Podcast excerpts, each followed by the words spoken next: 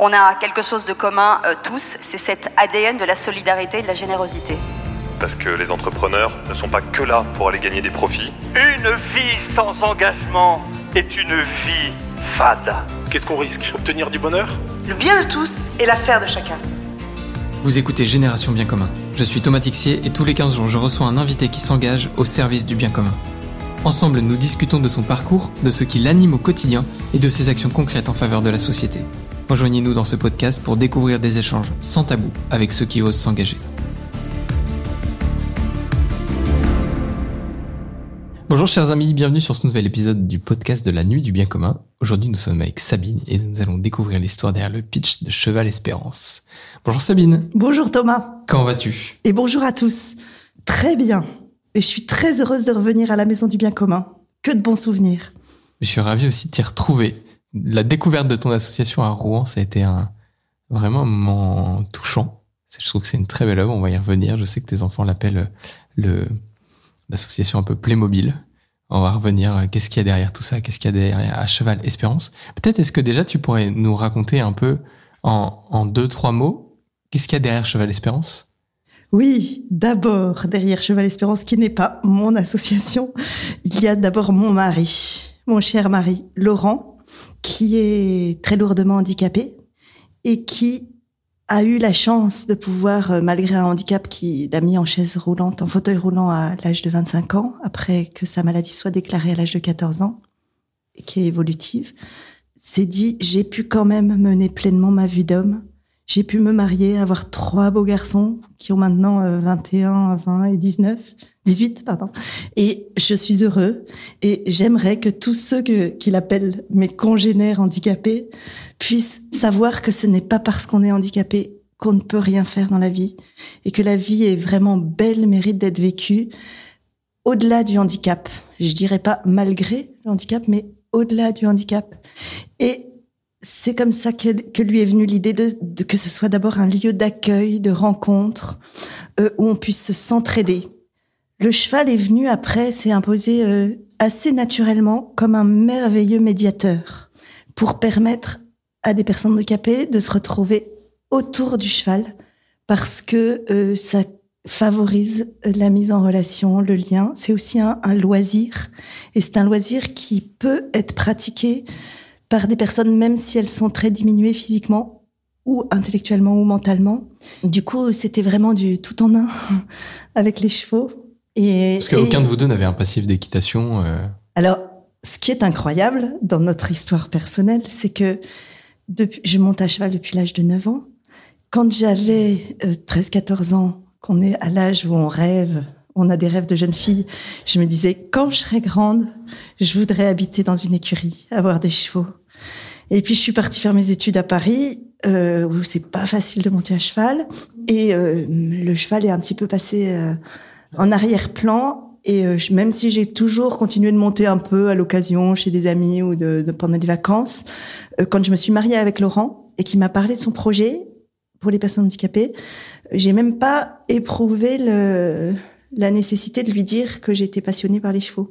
En plus, je voulais vraiment euh, que ce soit son projet. Je voulais qu'il il savait pas d'ailleurs s'il allait monter ça quand on s'est mariés ou euh, reprendre une petite boîte d'assurance euh, à Nantes justement.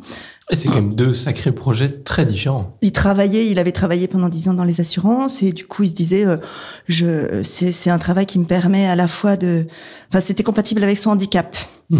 ou monter ce projet. Et moi je voulais pas l'influencer parce que je me disais, euh, il faut qu'il fasse vraiment ce qu'il a au fond du cœur. Donc j'étais assez en retrait par rapport à cette idée, même si j'étais prête. Et d'ailleurs, j'étais prête à le suivre euh, à Nantes dans les assurances ou euh, sur un autre projet. Et puis il se trouve qu'il avait ce petit bout de terrain. Euh, faudra que vous veniez. Euh, tout le monde y est invité d'ailleurs à venir voir notre petit coin de paradis qui lui venait de son père en bordure de la grande forêt qui borde Rouen où il y a 3000 hectares de forêt et ce petit bout de terrain qui avait été qui était passé en zone agricole donc euh, mes beaux-parents n'avaient jamais pu construire dessus. Ils l'avaient quand même gardé et parce que l'activité équestre a été intégrée à toute la filière agricole a pu permettre de ah, construire. Excellent. Donc ça a été en fait euh, ce que j'ai trouvé magnifique dans l'approche de mon mari, c'est que il faisait avec ce qu'il avait.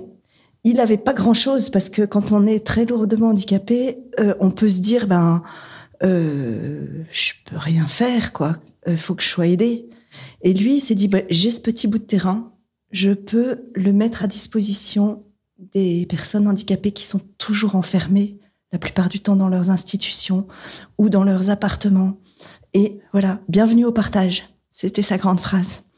Donc euh, venez, euh, je vous partage moi ce, ce que j'ai, ce petit bout de terrain. Et on a eu la chance, du coup, euh, pour notre histoire personnelle, familiale, de pouvoir construire notre maison sur ce, sur le lieu du Oui, parce centre que du coup, équestre. vous habitez collé au centre équestre. Voilà. C'est votre quotidien. Ton quotidien, c'est à la fois de gérer du coup l'association, mais qui est aussi en fait quasiment ta maison. C'était un Donc, projet de vie. Ouais. Ça a été vraiment un projet de vie, de partager notre voilà notre espérance, notre joie de pouvoir vivre malgré le handi- enfin, au-delà du handicap, Ouais. euh, de pouvoir euh, euh, aussi se sentir utile, parce que pour mon mari et pour beaucoup de personnes handicapées, il y a beaucoup de, de choses qui leur font sentir qu'ils sont un poids. Mais se dire que ce qu'ils peuvent faire, ça peut être pour les autres, c'est aussi un moteur extraordinaire pour, pour dépasser le handicap. Mhm.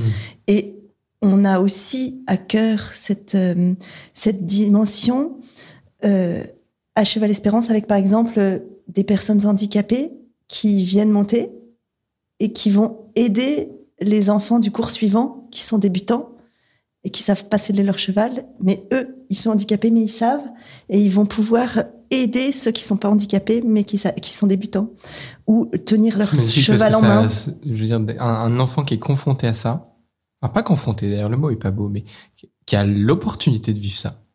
Ça change tellement son regard sur la société de demain. Mais voilà, tout à fait. Il, il est enfant, il se fait aider par une personne bah, qui est peut-être handicapée, mais en fait qui sait sceller un cheval et lui il sait pas, il apprend et il- déjà il voit qu'il peut recevoir de quelqu'un qui, qui le voit peut-être, qu'il perçoit déjà, même en étant enfant peut-être comme différent de ce qu'il a l'habitude de voir autour de lui.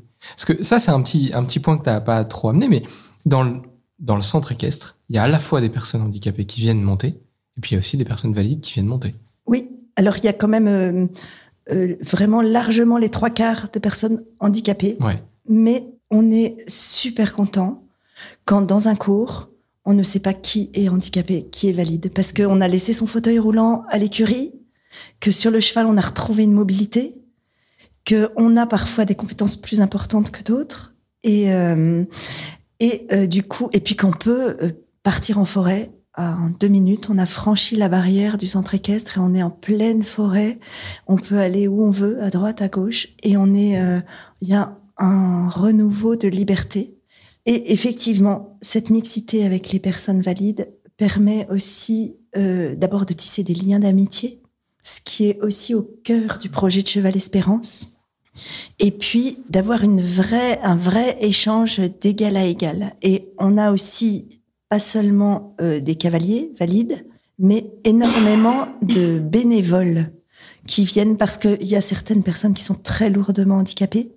Quand on a un groupe de cinq personnes très lourdement handicapées avec leurs éducateurs euh, à emmener en forêt, il faut souvent une personne à la tête de chaque cheval en plus du moniteur. Et ça, c'est on, peut- on pourrait pas tenir financièrement s'il fallait qu'on ait du personnel pour euh, pour qu'il y ait euh, ça, ouais. six personnes pour euh, cinq cavaliers. Quoi. Et du coup, on a de la chance. Bon, on a trois services civiques, mais on a en plus euh, tout un Les bénévoles c'est c'est des amis, c'est des Rouennais qui, qui viennent filer un coup de main. euh. tous azimuts, vraiment tous azimuts. Et même s'ils ne sont pas d'abord des amis, ça le devient. Et euh, ce qui est très beau aussi, euh, qui rejoint ce que vous souligniez tout à l'heure, c'est que euh, eux aussi, ils trouvent, je dirais presque un mieux-être à être en contact avec les personnes handicapées. Les- tous les témoignages de bénévoles euh, sont qu'ils reçoivent autant qu'ils donnent. Ça leur fait relativiser leurs problèmes. Ça leur fait euh, sortir d'eux-mêmes. Ça leur fait. La, la grande devise de mon mari, c'est tout reste possible, même quand tout semble perdu. Et, ça ressemble euh, à ta semaine dernière, ça. oui, tout à fait. Et en fait, euh, euh, eh ben, il n'y a, il a pas besoin d'être handicapé pour croire souvent que tout est perdu. Hmm. Et ça remet les choses dans une vraie perspective. Je pense qu'il y a même plus de personnes qui sont pas porteuses de handicap qui se disent souvent que tout est perdu. Vu que tu es confronté à une logique de vague et pas à une réalité, c'est émotionnel, quoi. Donc euh, si ça va pas, bah tout est perdu, puis ça va bien, c'est la fête. Et puis, euh, ça remet le, lien entre les personnes dans le bon sens. Souvent, il y a du lien entre les personnes qui est à l'envers dans nos sociétés. Euh, C'est-à-dire que on va avoir du lien pour un intérêt, pour alors que là, je résumerai en disant, on est au service.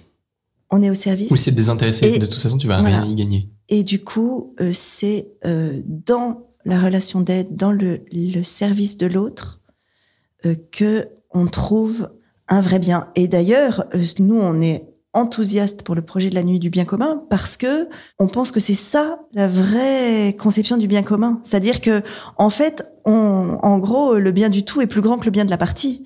Et euh, si on sert le bien commun à tous, et dans un esprit de service, sans chercher une contrepartie, eh ben c'est là qu'on trouvera la contrepartie, non pas comme quelque chose qu'on va chercher, mais comme euh, Oui, quelque chose qu'on reçoit. voilà qu'on reçoit comme une conséquence et pas un but. Mm. Et si on a vraiment tous mis en commun, je dirais nos talents, nos capacités, et les personnes handicapées en ont autant que chacun d'entre nous, et on a tous quelque chose à mettre dans le pot commun, et ben euh, c'est là que la soupe sera bonne et que tout le monde en profitera. Enfin, excusez-moi pour l'image. Ah non, mais je, elle- franchement, elle est parlante. Vous connaissez cette image de, de la grande marmite? Ouais, de la grande marmite Où où chacun, chacun arrive avec ses ingrédients. voilà. Et alors, vous savez comment on puise dans la marmite pour manger la soupe? Ah, Ah, vous de connaissez pas encore, vous connaissez pas cette image-là. Comme c'est une très grande marmite pour que tout le monde puisse y puiser, il faut une très grande louche avec un très long manche et essayer de manger avec une euh, avec une louche qui a un très long manche. Ça va se renverser sur vos pieds, ça va vous brûler et vous atteindrez jamais votre bouche. Et du coup, qu'est-ce que vous faites pour pouvoir goûter la soupe? On est obligé de servir un autre qui Voilà. va peut-être nous servir. Et Exactement. il y a une Vous- notion de partage. euh, vous prenez la soupe et vous la donnez à votre voisin. Et là, il est à la bonne distance pour que vous puissiez le nourrir. Et lui, c'est peut-être pas à vous qu'il va redonner, mais il va redonner au suivant qui redonnera. Et là, tout le monde sera repu. Trop beau. Voilà ce Trop qu'on ce qu'on essaye pauvrement de vivre à Cheval Espérance. Parce que c'est pas non plus la société idéale. Mais c'est un objectif. C'est magnifique, en vrai, j'aime beaucoup cette image, Sabine. Et euh, du coup, le, le quotidien de, un peu de, de Cheval Espérance aujourd'hui, donc vous avez ce, ce, je vais dire, ce petit lopin de terre euh, devant cette très belle forêt de Rouen. Concrètement, ça, il y a quoi? Il y a un manège, il y a une écurie. Il y a combien de chevaux par exemple aujourd'hui à Cheval Espérance?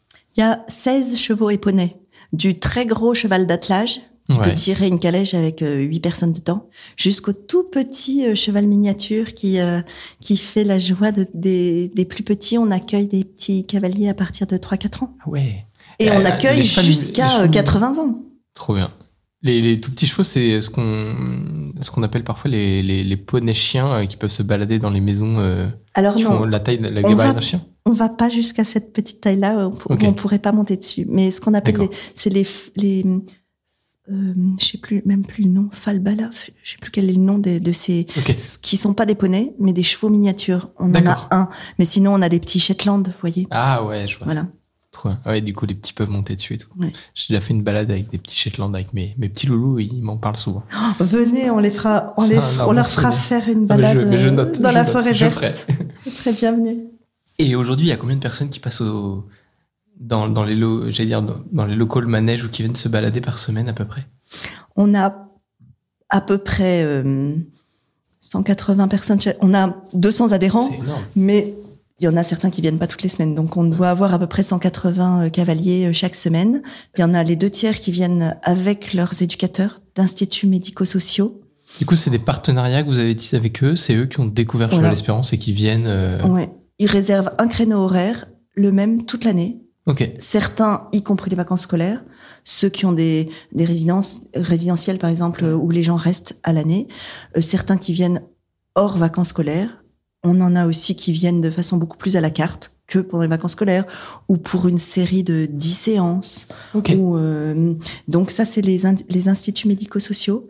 On s'est Ouais. rendu compte au moment du confinement que ben, parfois c'est leur seule sortie de la semaine et que être privés pendant le premier confinement de cette sortie, ça a été mais dramatique. Mmh. Ils étaient enfermés, ils pouvaient même plus voir leur famille.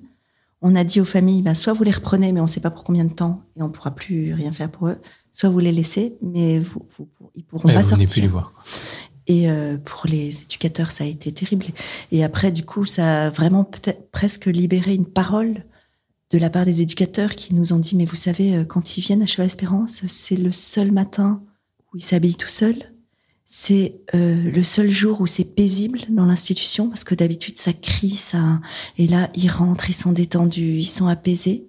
On a des éducateurs qui nous ont dit, euh, vous savez, euh, enfin des éducateurs éducatrices, hein, il y a plein de, Ouais. euh, qui euh, nous ont dit, vous savez, euh, euh, on se sert de la sortie à Cheval Espérance pour tout, comme support pour toute la pédagogie de la semaine. Par exemple, pour des enfants sourds, on se base sur le vocabulaire appris au cours pour apprendre des nouveaux mots. Mmh. Euh, ou alors on fait des exercices euh, même physiques autour du cheval. On a donné des vieilles selles pour qu'ils puissent monter sur les selles dans leurs institutions Ah, pour, euh, pour se détendre parce que ça les apaise, parce que ils Ouais, ça lisent s'appelle aussi à leur mémoire, à l'expérience qu'ils ont vécue. et ils lisent la selle à un moment de bien-être. Du coup, ils prolongent ce bien-être. On a aussi des éducateurs. On a une monitrice qui voulait, euh, pendant une balade en forêt, elle est extraordinaire pour tirer parti de tous les bienfaits de la forêt. Elle demandait aux cavaliers d'attraper euh, une pomme de pin sur les arbres qui leur balayaient le visage en passant et de la lancer euh, sur le dos, d'arriver à toucher le cavalier qui était devant eux dans le groupe. Ça paraît mais complètement anodin. Mais les éducateurs disaient, ah ben non, c'est impossible, vous arriverez jamais à leur faire faire cet exercice, euh, c'est beaucoup trop difficile pour eux. Quand on cherche euh, à l'institut à leur faire lancer une balle dans un seau, euh, ils comprennent même pas la consigne. Et ben là, ils étaient tout contents de réussir à attraper une pomme de pin, parce que c'est beaucoup plus drôle de se pencher de son cheval pour attraper une pomme de pin que de prendre une balle qui a aucun sens dans un seau. Et eux qui ont énormément de mal à se mettre en relation avec les autres du groupe, par contre, euh, arriver à leur balancer la pomme de pin sur euh, le dos ou sur la croupe du cheval de devant, là, et ça les met en relation les uns avec les autres. Et euh, du coup, ils éclatent de rire, alors qu'ils arrivent étant en train de crier ou renfermés. Ou... Vous voyez? Ah, mais je, je vois très très bien. Et du coup, après, l'éducateur, il peut se servir de ce progrès extraordinaire qui nous paraît mais infime, parce que lancer une pomme de pain sur le dos de son voisin, ça peut paraître euh, vraiment pas grand-chose. Et pourtant, ils s'en servent après dans l'institution pendant la semaine pour les stimuler sur d'autres choses sur cette base-là. Et ça marche. Et mais ce que je trouve bluffant, c'est dans ce que tu dis là, Sabine, c'est que ce parallèle, on peut le faire même aussi avec euh, les enfants dans l'éducation aujourd'hui. Tu vois, un exemple un peu bateau, mais je vois mon fils un, soir, là, sa, prof en maternelle nous dit bah il aime pas trop compter, euh, il est plutôt peu en retard sur ce sujet-là. Moi, je me dis, euh, je, je vois la tête de mon fils, je me connais, je me dis, bah, c'est juste qu'il est flemmard, quoi. On doit lui demander des trucs pas intéressants à compter, donc on passe dans la rue, on est devant un parking de motos, je lui dis, euh, il y a combien de motos? 1, 2, 3, 4, 5, 6. Je suis bon, bah, il sait compter, quoi. Mais oui. Mais c'est la vraie vie. Je pense que le, jeu, on, on sait plus l'utiliser aujourd'hui, quoi. Voilà. On est revenu au point. euh, L'objectif, c'est qu'il apprenne à bouger son bras, à lancer. Qu'est-ce qu'on peut faire On prend une balle, un saut, et on se dit pas, non, mais comment on va le faire jouer? Si tu, si c'est drôle, on le fait. Mais c'est exactement c'est- ça. C'est c'est chiant. Et si ce qui est chiant, personne n'a envie de le faire. hein.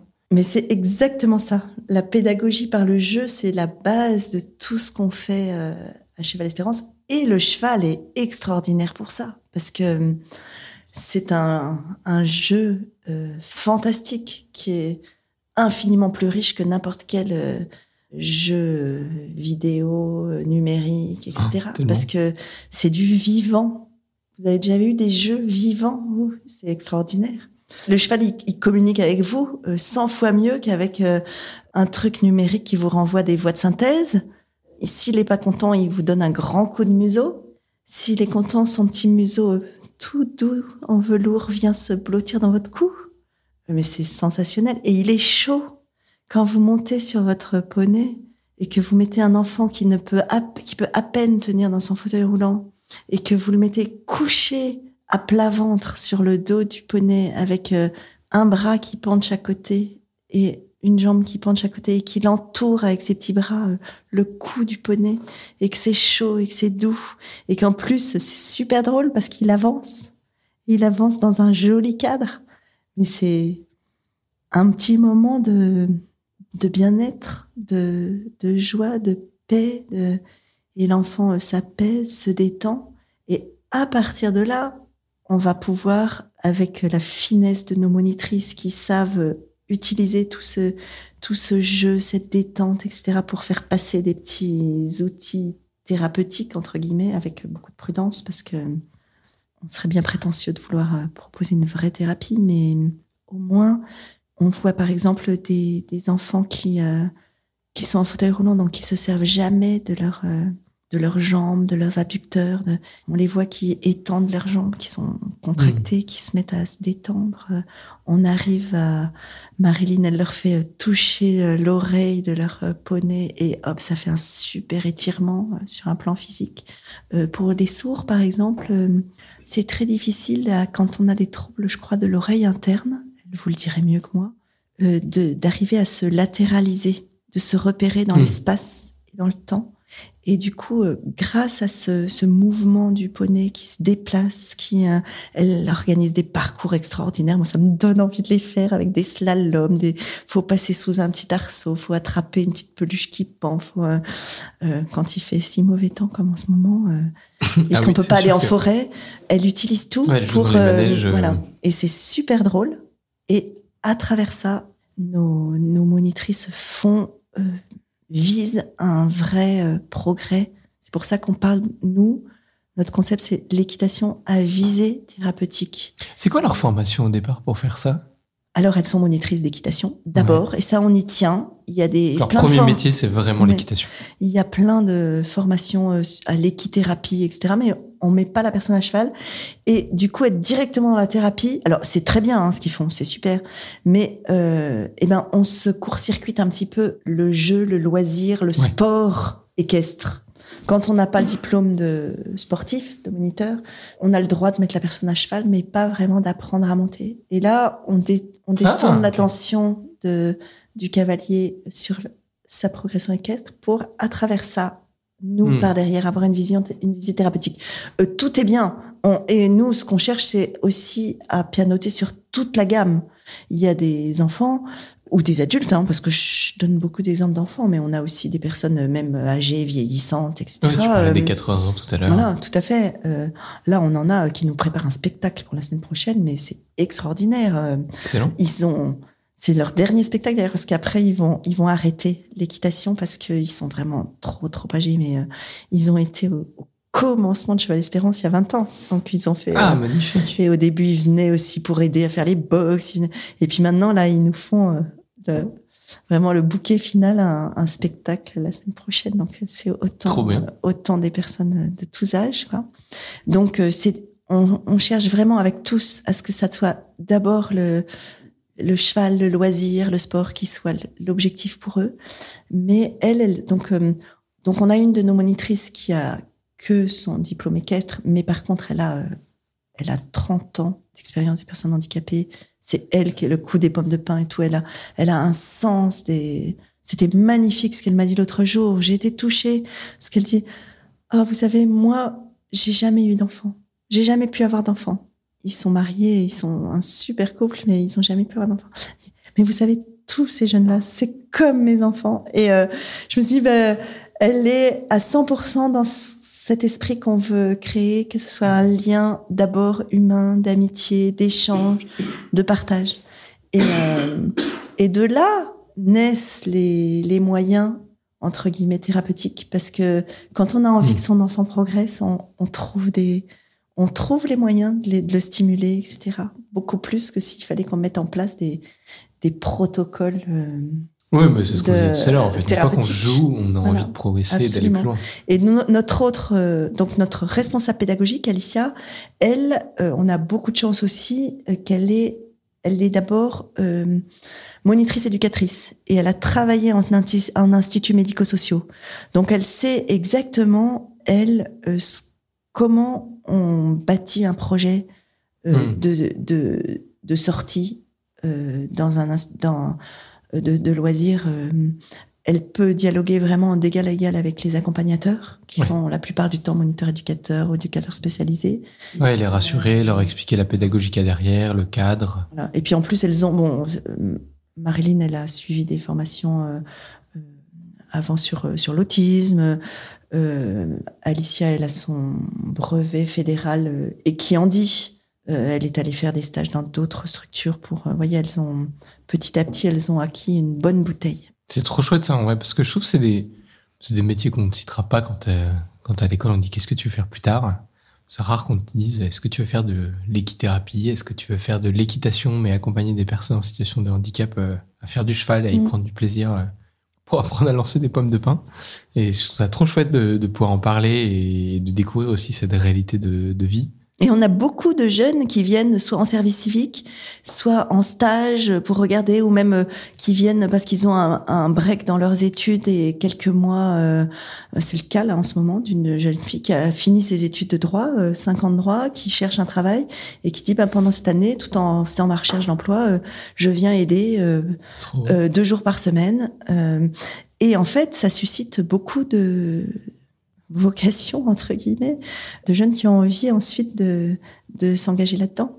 On a Bravo, une service ouais, c'est civique qui est chouette. parti faire une formation de trois ans en Equissi, qui est une école. Euh, L'Equissi, c'est un, c'est une des spécialités euh, à côté de l'équithérapie pour s'occuper des personnes handicapées. On a accueilli un jeune qui euh, était placé par son ITEP.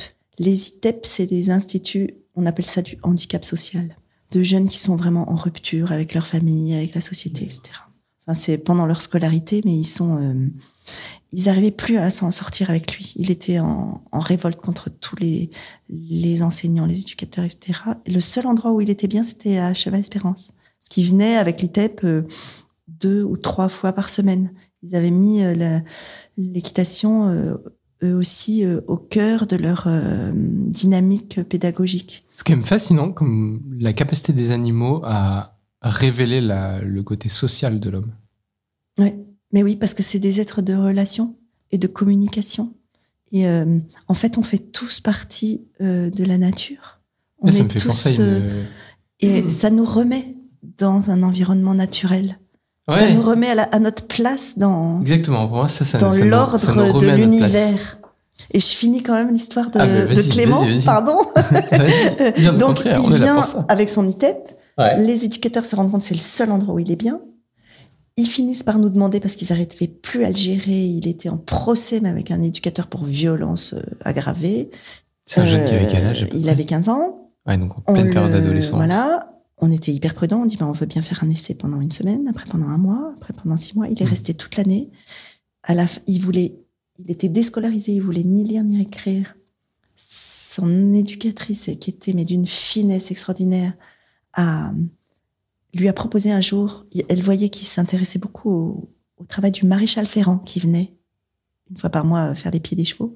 Elle lui a donné un livre sur la maréchalerie en disant tiens euh, ça peut peut-être t'intéresser euh, tu peux juste regarder les images il y a plein de et puis si tu veux euh, euh, voilà on pourra en parler 15 jours après il lui rapporte le livre il avait recopié toutes les étapes du ferrage des chevaux sur une grande feuille quand le psychiatre de l'ITEP a montré ce qu'il avait écrit et a comparé avec ce qu'il produisait comme écriture avec les cours d'écriture, c'était mais ce qu'il produisait, c'était des énormes lettres complètement difformes. Et là, c'était sur les lignes. Pourquoi ça s'est pas fait ça généralisé? tout seul. Et ce qui est incro- incroyable, c'est que donc il était placé et payé, il payait hein, pour venir pendant cette année-là. Et l'année suivante, on a pu le prendre comme euh, en service civique. Donc il a complètement inversé à 16 ans, il a complètement inversé la, la- le rapport. Et là, il était là pour aider. Il était payé un petit peu, mais euh, c'était incroyable pour un jeune de 16 ans de pouvoir se sentir utile. Et il a fait une formation de palefrenier d'abord. Ensuite, il a été repéré par un, un cavalier qu'il a pris comme groom pour euh, s'occuper de ses chevaux.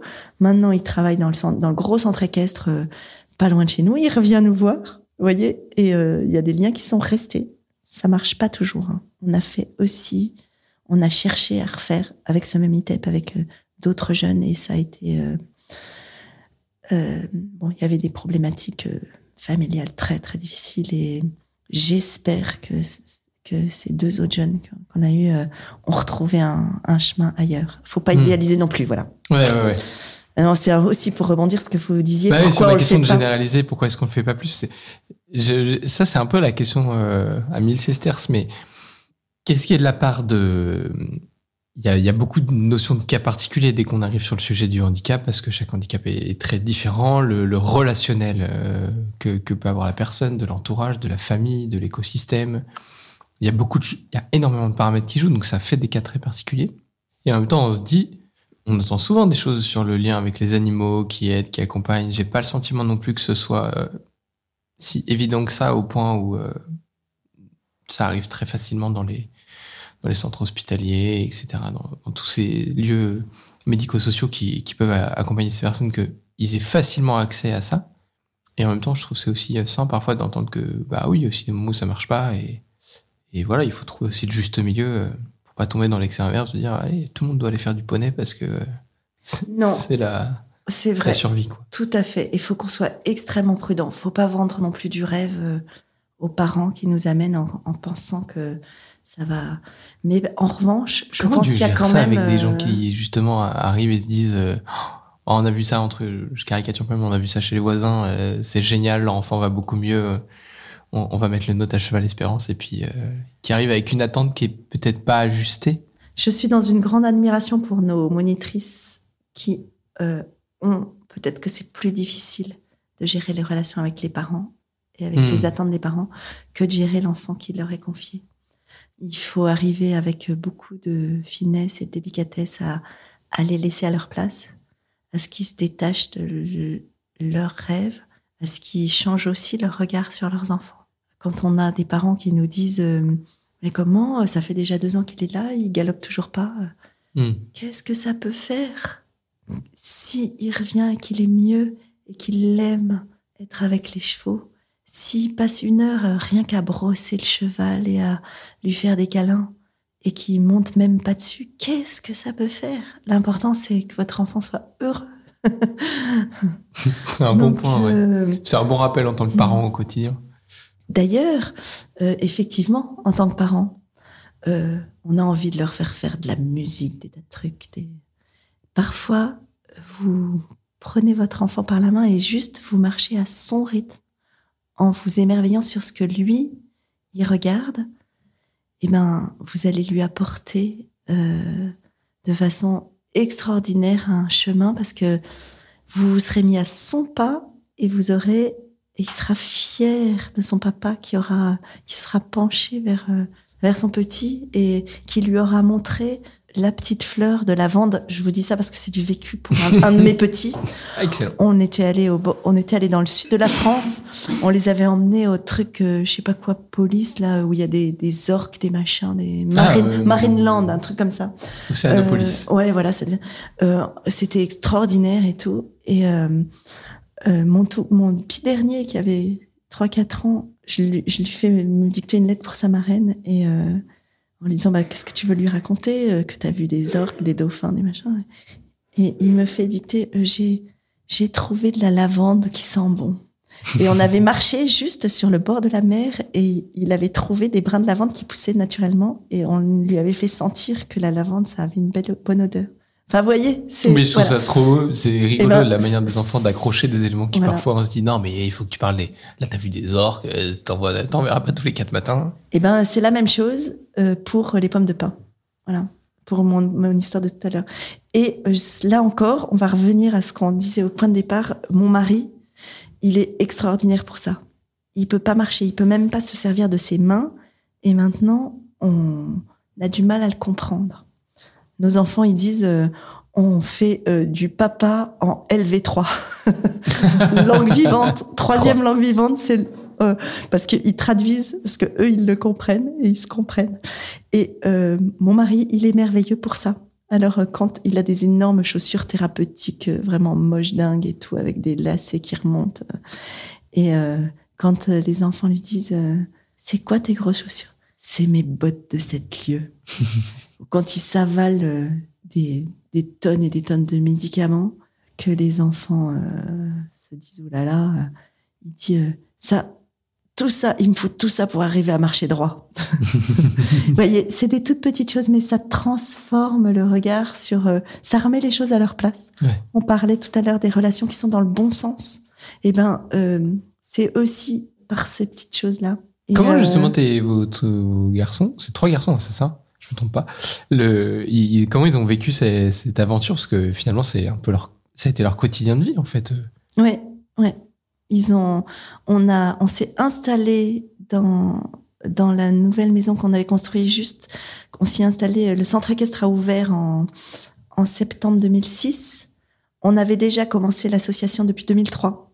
C'est pour ça que ça a 20 ans, parce qu'on travaillait d'abord dans des centres équestres voisins qui nous hébergeaient, D'accord. Qui nous ont permis de nous rendre compte qu'il fallait vraiment un truc sur mesure. Ouais. Notre petite structure Playmobil, au- à la taille des personnes handicapées, parce que dans un grand manège, ils sont perdus. Ouais, il faut un cadre plus sécurisant, voilà, plus, ça. Et où ce soit chez eux, aussi. Ouais. où ils sont chez eux. C'est eux les maîtres des lieux. Toutes les autres personnes qui viennent, elles sont là. euh, Oui, elles prennent ce, ce contexte qui est le leur. on inverse Euh, la on tendance. C'est pas les personnes handicapées qui sont en bouche-trou ou dans les heures creuses ou dans, mais euh, c'est l'inverse. On a inauguré le centre en septembre 2006, le 1er octobre 2006, l'inauguration, et euh, on s'est installé dans notre maison en 2007 et euh, en mars 2007, et notre euh, dernier avait 15 mois. Donc euh, ils ont Donc voilà. toute sa vie. Ouais, donc euh, et même euh, et comme ils sont hyper rapprochés, euh, l'aîné, euh, ils ont même pas trois ans d'écart entre l'aîné et le dernier. Donc euh, Chapeau, ça a dû être un peu sportif au départ. un peu, ouais, parce que d'ailleurs euh, le quatrième bébé qui était Cheval Espérance euh, nous a pris autant que les trois autres que les trois réunis. Sans compter mon mari qui euh, qui a Je- aussi besoin quand même d'une assistance. Je suis admiratif de, de l'énergie que d- déployée pour. euh, Et ouais, et puis de l'énergie de tous les gens qui ont participé, qui ont apporté leur pierre. Ça a été mais incroyable.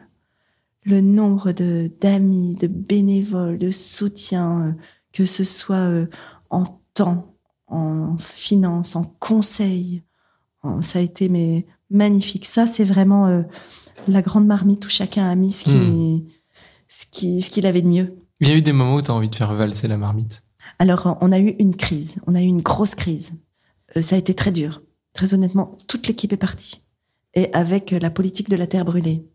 Euh, nous, on a comparé ça avec le recul à une crise d'adolescence. C'était d'ailleurs à peu près l'âge, vous voyez, 15 ans de Cheval Espérance. Vous disiez que c'était l'âge tout à l'heure, Ouais. 15 ans. Euh, et ça correspondait vraiment à l'âge où euh, on nous a dit euh, les bidots dehors, en gros, pour faire court. Qui est votre nom de famille pour ceux qui l'ont pas. Oui, pardon. Alors nous, on disait, bah oui, d'accord, prenez, en- prenez tout en main, gérez tout. Mais c'était vraiment les ados qui disaient, continuez à nous fournir le gîte, le couvert et à laver notre linge, mais laissez-nous mener notre vie. Hmm. Et nous, on disait, bah non, euh, il y a des exigences, il y a des responsabilités, on peut pas laisser partir euh, comme ça euh, l'association. euh. Alors, vous êtes des fondateurs qui sont, qui savent pas euh, passer la main. Vous voyez ce qu'on a. Alors, je, qui me pardonnent, hein, je, je veux pas leur jeter la pierre. Je pense que c'est humain, qu'on a sûrement fait des erreurs. Donc, je raconte pas ça pour pour les critiquer. On on n'a pas su, honnêtement, très bien accompagner leur crise d'adolescence. Hmm. Euh, je pense qu'on manquait euh, de d'autorité, de force, et que des bons parents, ils diraient à leur enfant euh, euh, je t'aime, je veux ton bien, maintenant tu fais ce que je te demande. Nous, on a un peu laissé tout se- s'effriter. Ils sont tous partis. Mais ça a été très dur. Moi, ça m'a surtout que j'étais un peu le le bouc émissaire. Et puis en fait, ce qu'il faut dire aussi, c'est que hum, vraiment, je, je voudrais le dire uniquement pour s'il y a des gens qui, qui traversent des moments difficiles comme ça. euh, il faut voir plus loin. Qu'est-ce qui a été le déclic pour après, j'allais dire, le, parce que la crise, on, on, on l'imagine, tu nous l'as bien décrite en plus. Comment tu, c'est quoi le déclic où tu dis, OK, on- en fait, on va continuer? Alors, en fait, euh, ben, soit on fermait tout. Je pense que le moteur, ça a été de dire, mais euh, on a quand même 200 personnes handicapées pour qui c'est quelque chose d'important. Est-ce qu'on a le droit de les priver de ce moment de mieux-être? Et puis, je pense qu'on avait aussi un engagement vis-à-vis de tous les gens qui nous aidaient et qui trouvaient que c'était important et euh, qui, pour qui, euh, qui croyaient en l'importance d'avoir des lieux comme ça pour le bien commun de toute la société. Parce qu'on en a pas, on a parlé un petit peu du bien commun, on n'en a pas encore euh, parlé complètement, euh, de pouvoir dire que vraiment, si une société ne permet pas aux personnes les plus fragiles d'avoir leur place à part entière, eh ben, ça va se répercuter sur tous les étages de la société. C'est vraiment le, la première marche du mieux-être d'une société. Mm, mm. Voilà, on, est on est reparti de quasiment de zéro.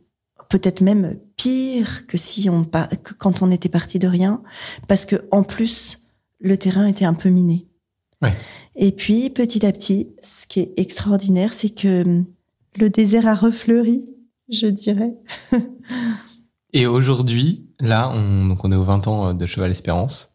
C'est quoi les, le, le projet pour les 5 années à venir? Aujourd'hui, on pense que les enfants, l'enfant, le, le petit dernier, l'enfant terrible qui a fait sa crise d'adolescent, est sorti de sa crise d'adolescence et Ouais. qu'il est grand temps de lui dire maintenant, tu prends ton envol.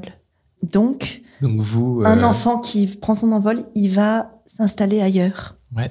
Surtout qu'on est sur notre lieu de vie, que on pourrait dire, bah, prenez la place, nous on s'en va.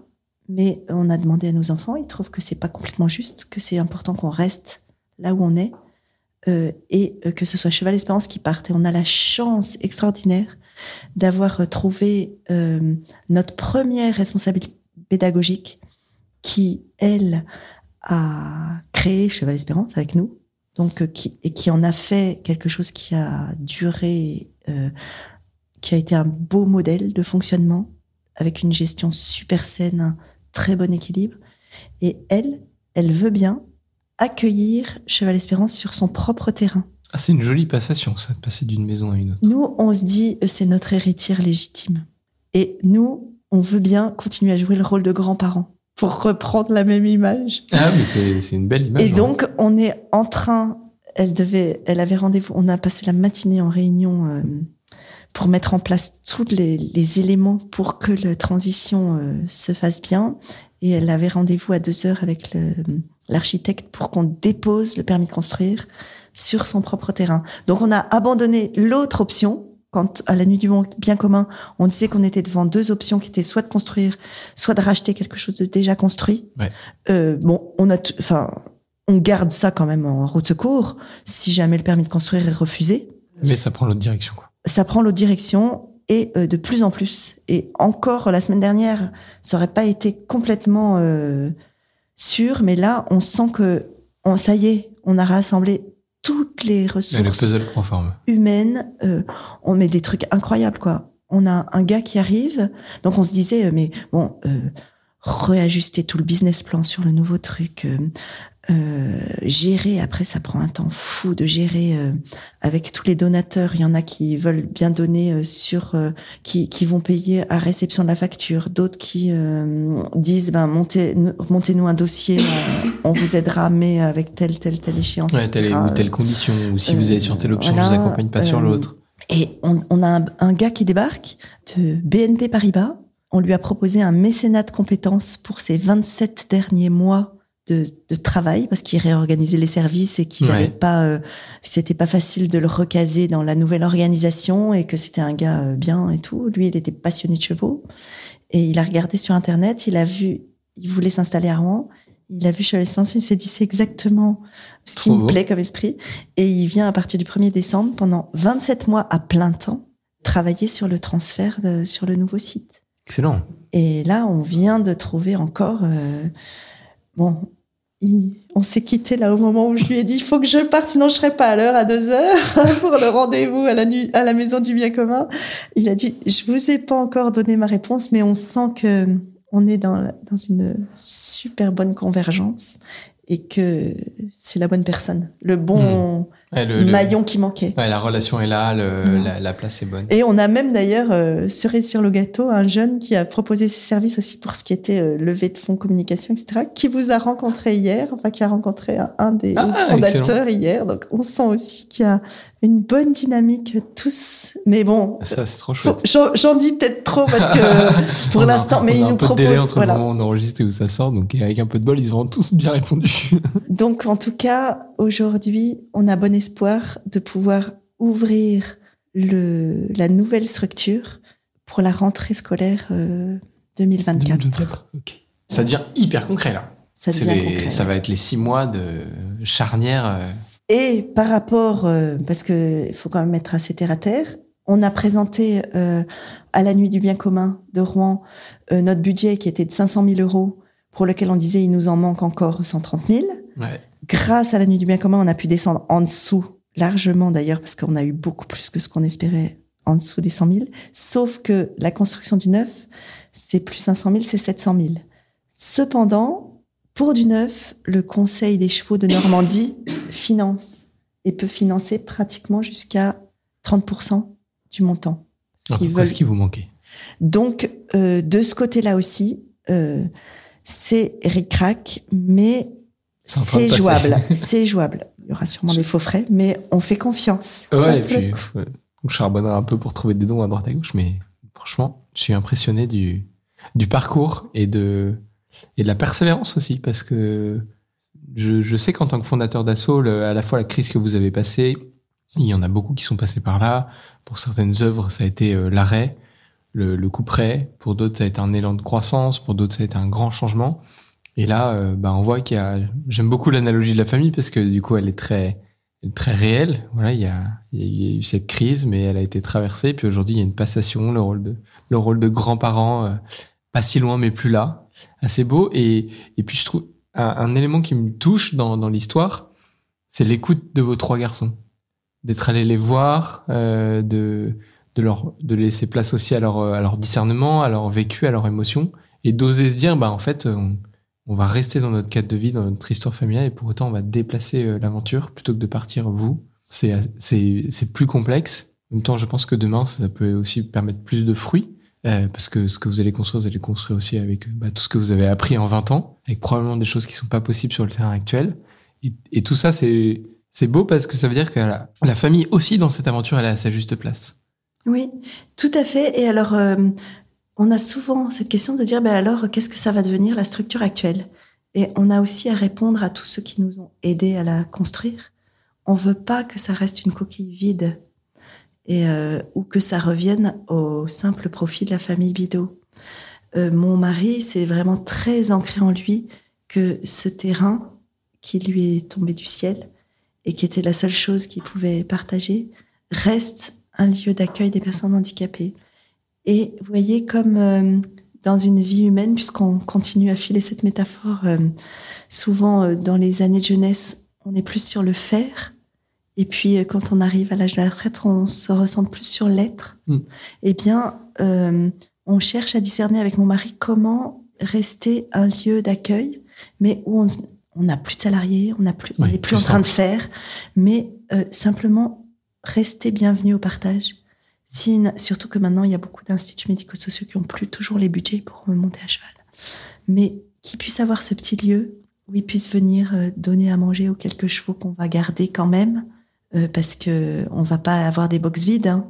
Euh, venir nourrir les deux trois moutons qu'on a aussi, et les quelques poules, canards et Ouais, il y a, y des choses à imaginer, peut-être plus, Euh, plus simples, plus de légères à gérer, mais venez avec vos éducateurs, apportez votre petite part à la soupe, toujours. Profitez, venez pique-niquer, allez vous balader en forêt. Ici, vous avez un lieu où vous êtes chez vous et où vous pouvez faire, euh, apporter, ce que juste euh, prendre le temps d'un d'un moment de bien-être. Et nous, ben, on est juste là. On ne peut pas faire pour eux parce que on n'a pas les ressources humaines pour euh, aller leur proposer des choses à faire. Mais eux, ils peuvent juste euh, profiter du lieu. Voilà. Franchement, je trouve que c'est une belle aventure de, de famille euh, pour, pour filer vraiment la métaphore jusqu'au bout. Mais vous l'avez vécu déjà en couple, ensuite en, avec vos histoires personnelles qui se croisent et qui permettent ça. Et vos garçons derrière qui aujourd'hui ont, ont pris leur envol. Cheval Espérance qui prend son envol et en même temps bah, l'histoire de famille qui reste au centre. C'est ouais, je trouve c'est c'est beau. euh, j'ai presque envie de te dire, j'ai hâte de voir la tête des petits enfants euh, quand, Hmm. quand ils arriveront et, et que tu verras. Euh, Est-ce que Cheval Espérance, tu sais s'il y a déjà des gens qui ont un peu récupéré le modèle et qui ont essayé de le, Oui, un peu de le refaire ailleurs? On a même participé à la, à la création d'une nouvelle structure qui est beaucoup plus Paris, donc ça peut intéresser des, des auditeurs qui, euh, situe parce que hum, c'est situé près de Pontoise. D'accord. Et d'ailleurs, avant, 92. avant, on avait euh, des. C'est 92, Pontoise? Non, c'est plutôt 91, non Ouais. C'est plutôt pas vers. en euh, plus parce que pas bah, très loin de Roissy, je crois. Entre Oui, Pontoise et Roissy, donc c'est plutôt dans le nord. je suis très très nul en géographie et, Et, en plus, je connais un euh, paquet de gens qui viennent de Pontoise, je vais me faire taper sur les doigts. Ça s'appelle le pied à l'étrier. Et ils sont venus nous voir en nous disant, nous, c'est notre rêve de créer une structure comme ça. Donc, on leur avait juste partagé euh, ce qu'on avait fait. Et ils nous disaient, mais comment vous arrivez à tenir, euh, à, à faire que ça s'équilibre? Comment vous avez fait? Et à ce moment-là, on leur avait tout, on leur avait montré euh, les plans, les budgets, tout. Et on a, c'était l'époque où ça marchait super bien à Cheval Espérance. Et on avait fléché nos dons, je me rappelle, en, euh, en, en disant, aidez-nous à les aider. Et on a pu leur acheter leur terrain. Trop chouette. Et ils ont, c'est pareil, c'est, ils ont pris, ils sont complètement indépendants. Ils ont d'ailleurs, euh, ils se sont développés peut-être plus que nous, parce qu'après nous, on a eu cette crise et euh, ça marche super bien. Et euh, nos monitrices sont allées faire des stages chez elles. Il y a eu des échanges de, Trop chouette. de, de, de savoir-faire. De Blandine Cossarieux, la, la patronne, celle qui a fondé. Bravo, allez les voir. Bravo, On, Blandine. Le on pied à se l'étrier. sent, euh, on se sent en plein accord avec ce qu'ils font. Trop chouette. Ah, c'est beau de voir des. Je trouve un peu ce. Il y en a sûrement d'autres. Hein. Je crois que dans le sud de la France, on nous a parlé de trucs qui existent. Donc Oui, euh, ça se fait de plus en plus quand même.